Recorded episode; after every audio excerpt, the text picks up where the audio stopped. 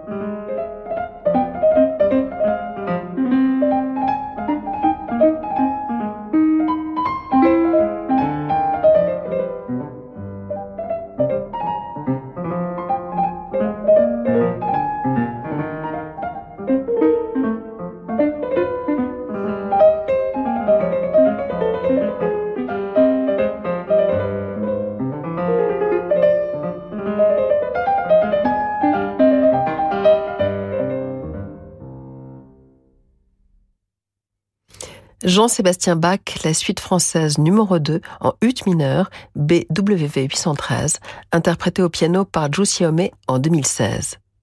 La pianiste a choisi pour la pochette de ses suites françaises la reproduction d'un tableau de Miro, un peintre qu'elle affectionne tout particulièrement. Il est lumineux, simple, coloré, plein d'humour et tellement vivant, fait-elle valoir. Et n'est-ce pas lui qui a dit Conquérir la liberté, c'est conquérir la simplicité. Cette phrase de Miro me touche infiniment et m'accompagne quand je joue. Elle reflète ce qu'il y a peut-être de plus difficile dans l'interprétation musicale et dans l'art en général.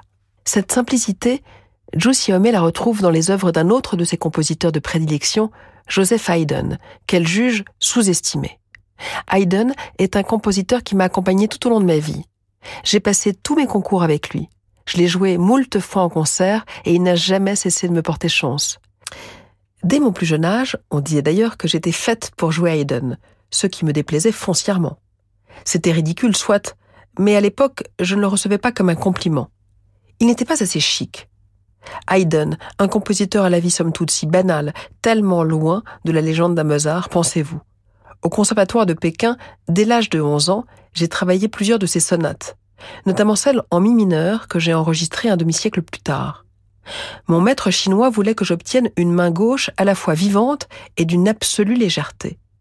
Il insistait sur l'élégance de son final. Il s'exprimait souvent par images, me racontait la vie dans les cours européennes du XVIIIe siècle, me demandait de terminer des phrases vers le haut et non vers le bas, à l'instar des danseurs chinois. Un danseur ne doit pas retomber lourdement sur le sol, mais toujours donner l'impression de voler. Je pense que c'est essentiel de jouer ainsi, pour pouvoir restituer toute sa légèreté et sa continuité à la musique de Haydn. Avec mes camarades du conservatoire, nous aimions tellement cette sonate en mi mineur que nous ne pouvions plus passer dans un couloir sans l'entendre. Peut-être parce qu'ils aiment s'amuser, Haydn a su toucher les Chinois.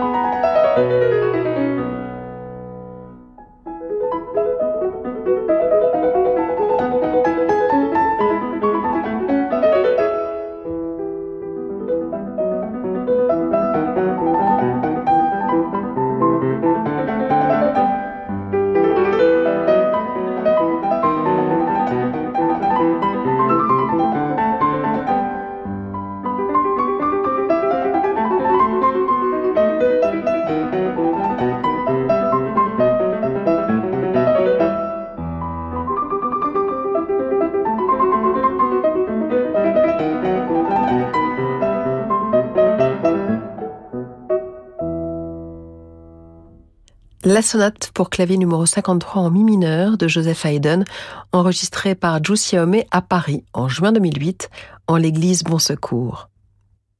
Avant de quitter la Chine pour les États-Unis en 1980, Zhu Xiaomei fit une halte de deux mois chez des cousins à Hong Kong. L'opulence de la ville gratte-ciel lui fait l'effet d'un électrochoc.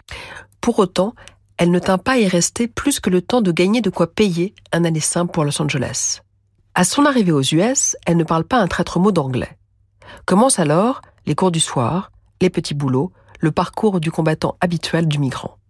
Elle réussira quand même, pendant ce laps de temps, à perfectionner son piano au prestigieux conservatoire de Boston, à découvrir les variations Goldberg de Bach et la philosophie de Lao Tse, absente du petit livre rouge. Mais très vite, elle pressent que son avenir est en France. Elle admire Rodin et ce Louvre dont sa mère lui a tant parlé sans jamais pouvoir le visiter. Après avoir lu quelques livres sur les convergences de mentalité entre la France et la Chine, la voilà qui débarque à Paris. Une fois encore, il y a la barrière de la langue, sans compter cette fois la bureaucratie française. Mais une sorte de conjuration de la fraternité de l'amitié va lui donner enfin la place qu'elle mérite. C'est en France et en Europe, écrit-elle, que je découvre ce que respecter un artiste veut dire. Au seuil de ses 40 ans, Zhu Xiaomei se produit enfin en concert, en Pologne d'abord, puis en France, où le milieu musical la soutient, notamment le pianiste Alexandre Tarot. C'est d'ailleurs à ses côtés qu'en 2002, elle enregistre les principales œuvres pour piano à quatre mains de Schubert, dont le divertissement à la hongroise, que nous écouterons juste après la pause. Ce soir à 20h, l'Orchestre national de Metz Grand Est dirigé par David Reland, rend hommage à Johannes Brahms. À cette occasion, retrouvez Geoffroy Couteau dans le premier concerto pour piano de Brahms, suivi de la symphonie numéro 4 du compositeur allemand. L'émotion des concerts, c'est sur Radio Classique. Tout savoir sur les antibiotiques avec Santé publique France. Sylvie Hubinois, bonjour. Bonjour. Vous êtes pédiatre, vous travaillez avec Santé publique France. Alors dites-nous, à quoi servent les antibiotiques? Les antibiotiques permettent de soigner des maladies dues à des bactéries et non à des virus, comme ceux de la grippe, la bronchite ou la plupart des angines. D'accord. Et comment bien les utiliser alors? Eh bien, on ne prend des antibiotiques que s'ils sont prescrits par un professionnel de santé. D'accord. Et on respecte la dose et la durée du traitement. C'est indispensable pour pouvoir guérir. Et si on a déjà une boîte d'antibiotiques ouverte chez soi, qu'est-ce qu'on fait? Même si les symptômes sont les mêmes, il ne faut pas utiliser d'anciennes boîtes. Dès la fin du traitement, il vaut mieux les rapporter à la pharmacie. Pourquoi c'est si important de bien utiliser les antibiotiques? Parce que, à force de mal les utiliser, les bactéries deviennent résistantes aux antibiotiques. Ils perdent alors en efficacité et certaines maladies bactériennes sont de plus en plus difficiles à soigner. Merci pour tous ces conseils et pour en savoir plus, vous pouvez aller sur antibiomalin.fr. Merci. Ah, l'audace. Certains en débordent, d'autres en manquent cruellement. Pour être audacieux, il faut être courageux. Mais aurais-je l'audace de devenir audacieux? Soyez audacieux et osez venir essayer le Nissan Juke en motorisation essence ou hybride durant les portes ouvertes. Prenez le volant du Nissan Juke à partir de 189 euros par mois. Nissan. Juke Senta 9, LLD, premier loyer 3500 euros, puis 36 loyers de 189 euros jusqu'au 31 janvier sur stock disponible si accordiaque, détail nissan.fr. Pour les trajets courts, privilégiez la marche ou le vélo. Après le succès de la saga Les Déracinés, découvrez le nouveau roman de Catherine Bardon, Une femme debout. Bâtés de République dominicaine à la Maison Blanche, Catherine Bardon nous révèle le destin hors du commun de Sonia Pierre, fille de Cooper de Cannes, qui fit de sa vie un combat pour les droits humains. Plaidoyer vibrant pour la solidarité et la fraternité, Une femme debout est un roman puissant et terriblement humain. Une femme debout de Catherine Bardon aux éditions Les Escales dans toutes les librairies. Cet été, offrez-vous un nouveau regard sur la Norvège. Avec Hurtigruten, partez encore plus loin, à la découverte d'un sanctuaire sauvage peuplé de phoques, de morses et de rennes où le soleil ne se couche jamais. Bienvenue au Spitzberg. À bord du Spitzberg Express, savourez chaque escale. Des sublimes fjords norvégiens aux majestueux glaciers de l'Arctique. Économisez jusqu'à 25% avant le 31 janvier en réservant votre croisière sur hurtigruten.fr. Offre soumise à condition. Hurtigruten, entrez dans la légende norvégienne. C'est une maison qui a toujours existé. Avec son odeur et sa décoration hors du temps, elle déborde de souvenirs d'enfance. Vous y venez toujours avec un mélange de plaisir et de nostalgie. Cette maison, c'est celle de vos parents. Et vous comprenez très bien pourquoi ils tiennent à y rester. Petit-fils aide les grands-parents à rester chez eux partout en France. Petit-fils, l'aide à domicile sur mesure pour les personnes âgées. Petit au pluriel, fils.com. Restez branchés sur Femmes majeures, on se retrouve dans quelques instants. Renault. Parlons automobile. Parlons de Renault Capture E-Tech Full Hybride. Jusqu'à 40% d'économie de carburant. Existe aussi en version essence, prête à partir. Des 200 euros par mois. En ce moment, deux mois de loyer offerts. Portes ouvertes du 11 au 15 janvier. Versus moteur thermique équivalent en cycle urbain WLTP, selon stock disponible. Renault Capture Essence Évolution TCE 90 hors option. LLD 37 mois, 30 000 km. Premier loyer 3 000 euros, deuxième et troisième loyer offert. Offre à particulier du 1er au 31 janvier si accordiaque, voire point de vente et Renault.fr. Au quotidien, prenez les transports en commun. Jusqu'à midi, Femme majeure avec Daphné Roulier sur Radio Classique.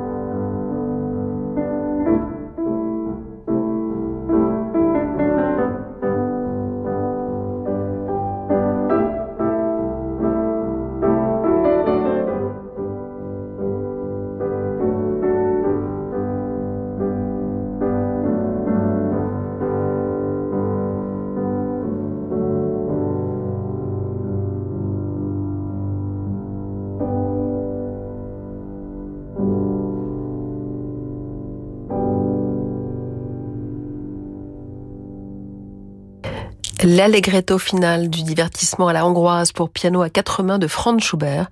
Peut-être aurez-vous reconnu le thème de sa fameuse mélodie hongroise que le compositeur a repris ici. L'interprétation en 2002 était celle de Zhu Xiaomei aux côtés d'Alexandre Tarot, l'un des tout premiers soutiens de la pianiste. Deux ans plus tard, Zhu Xiaomei a l'idée de réunir les deux ultimes sonates pour piano de Schubert et de Beethoven. C'est en prenant pleinement conscience de sa finitude, une décennie plus tôt, raconte-t-elle que l'envie lui vint de se pencher de plus près sur ces dernières sonates pour piano de ces deux grands génies. Deux génies, deux univers complètement différents. À propos de Schubert, qui est malade, sans le sou et sur le point de mourir à 31 ans, elle s'interroge. En est-il le pressentiment? Nul ne sait. Toujours est-il qu'il compose là des chefs-d'œuvre incroyables, notamment sa dernière sonate pour piano et le quintet à deux violoncelles, qui sont pour moi deux des plus belles œuvres qui parlent de la mort. Schubert est résigné et contemplatif à la fois. C'est très clair dans les deux premiers mouvements de la sonate en si bémol majeur. Le deuxième mouvement nous emmène dans un ailleurs où seul Schubert est capable de nous conduire. Il est dans une tonalité de do dièse mineur qui est à l'opposé du si bémol majeur des trois autres mouvements. C'est un mouvement extrêmement méditatif et douloureux. Je ne crois pas que Schubert soit serein face à la mort. Ces deux premiers mouvements sont traversés de passages mystérieux et de moments de révolte. La mort est pour lui un arrachement.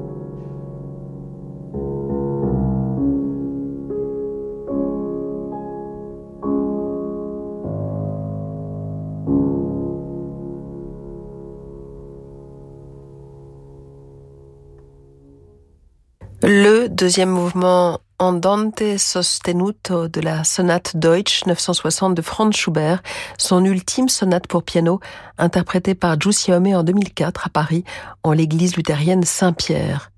Giuseppe souligne que les deux derniers mouvements de cette sonate baignent dans une atmosphère plus lumineuse, qu'ils sont plus ludiques, voire même plus joyeux, même s'ils sont traversés par la révolte ou l'angoisse.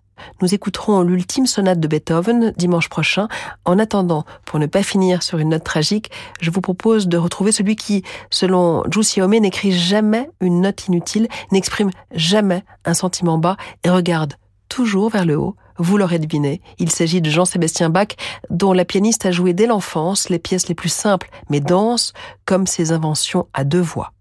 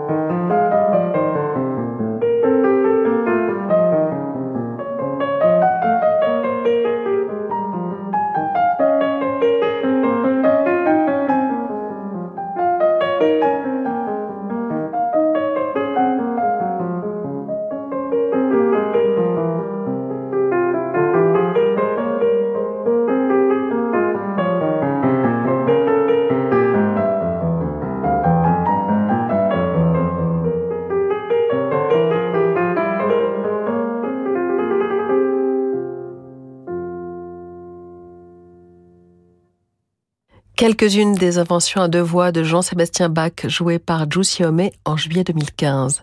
Voilà, c'est fini pour aujourd'hui. On se retrouve samedi et dimanche prochain, toujours sur Radio Classique, toujours avec Juicy Homé. D'ici là, je vous laisse entre les mains de Francis Drezel, un homme majeur, cap vers d'autres horizons. Bon dimanche sur Radio Classique.